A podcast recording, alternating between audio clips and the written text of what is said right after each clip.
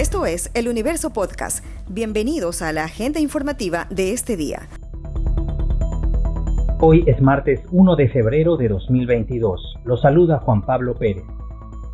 La ministra de Educación, María Brown Pérez, y la alcaldesa de Guayaquil, Cintia Viteri, recorrieron juntas establecimientos educativos fiscales que serán intervenidos en su infraestructura por el municipio. En total son 30 planteles públicos del sector urbano y rural. Ambas funcionarias se encontraron luego de la pugna de la semana anterior, cuando la alcaldía clausuró nueve establecimientos por renovar clases presenciales, en contra de lo dispuesto por el Comité de Operaciones de Emergencia Nacional. El ministerio puso recursos legales por ese motivo.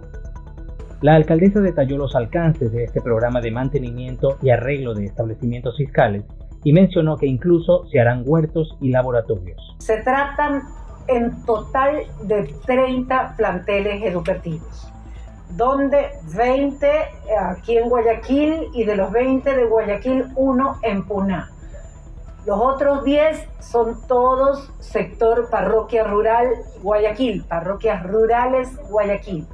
Inversión solo en infraestructura es de, de 6 millones y medio si contamos las 10 escuelas adicionales que acabamos de asumir. La ministra habló de las 20, 4 millones 300 mil.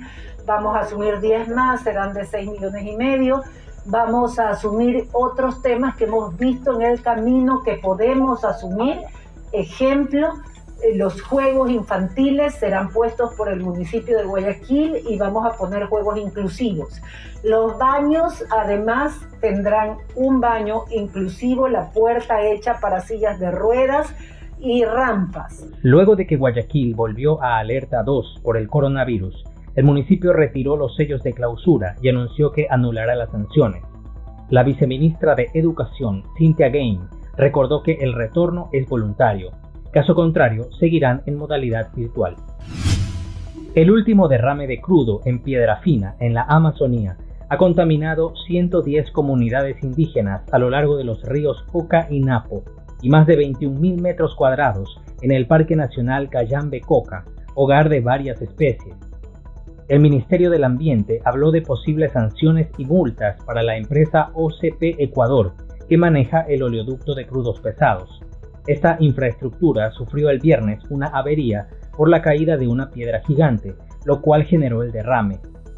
La Secretaría de Estado informó que pidió a esta empresa privada una investigación, algo que fue criticado por organizaciones como Acción Ecológica, que consideran que la normativa deja a las empresas responsables de la contaminación como juez y parte.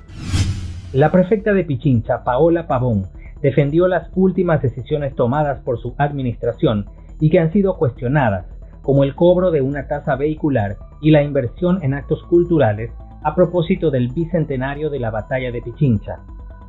Sobre la aplicación de la tasa de 18 dólares para vehículos privados, dijo que se ha manejado una campaña de desinformación y recordó que en otras provincias ya se la ha venido cobrando. Se ha dicho que la tasa es el 50% de la matriculación. Falso. ¿Saben qué es lo más inaudito? Que hay autoridades que siguen mintiendo en las redes sociales y que dicen que la tasa es el 50%. La tasa en el caso de vehículos livianos es de 18 dólares. Y les voy a explicar por qué es de 18 dólares. Porque la matriculación implica varios rubros. La tasa que marca la Agencia Nacional de Tránsito los municipios que hacen revisión vehicular, las multas que tienes que pagar cuando matriculas el vehículo. El 50% es sobre la tasa fija de la Agencia Nacional de Tránsito. Por eso no hay pierde. Son 18 dólares lo que tienen que pagar los vehículos livianos una vez al año. Yo sé que son tiempos difíciles y que la situación económica es complicada y que siempre un peaje y una tasa nos puede, nos puede complicar, pero no desinformemos. La funcionaria defendió la adjudicación con el artista Pavel Ewes por 480 mil dólares para la elaboración de un mural del Bicentenario en la fachada de la prefectura. Lo que no respondió fue la pregunta de periodistas de por qué no se adjudicó a varios artistas. Desde este martes, la Agencia de Tránsito y Movilidad, ATM, asumirá el control del tránsito en la vía a la costa, desde el distribuidor de tráfico de la perimetral hasta el peaje de Chongón, un tramo de 16 kilómetros.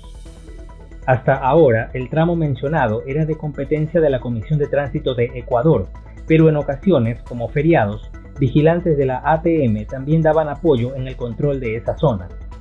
El traspaso comprende la instalación de nuevos equipos para el control de velocidad en la vía, por lo que luego de los respectivos estudios técnicos se procedió a la instalación de nueve radares. La CTE procedió a retirar los dispositivos que funcionaban hasta ahora. Esta noticia ha estado entre lo más leído de eluniverso.com en las últimas horas. Al menos 11 personas fallecieron por el fuerte aluvión que descendió desde el sector de la comuna en el norte de Quito por la pendiente de la avenida La Gasca tras las intensas lluvias. Así lo informó el Servicio Nacional de Gestión de Riesgos y Emergencia.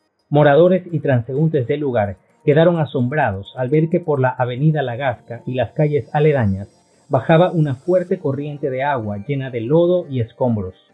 Árboles y hasta vehículos fueron arrastrados por el caudal, según videos en redes sociales. Al lugar se trasladaron unidades del Cuerpo de Bomberos, Policía Nacional, Cruz Roja y funcionarios de la Secretaría de Seguridad del municipio. Además, se esperaba la llegada de 60 militares. También se cerró un tramo de las avenidas Mariscal Sucre y América. Esto fue lo más destacado de la jornada. Hasta la próxima.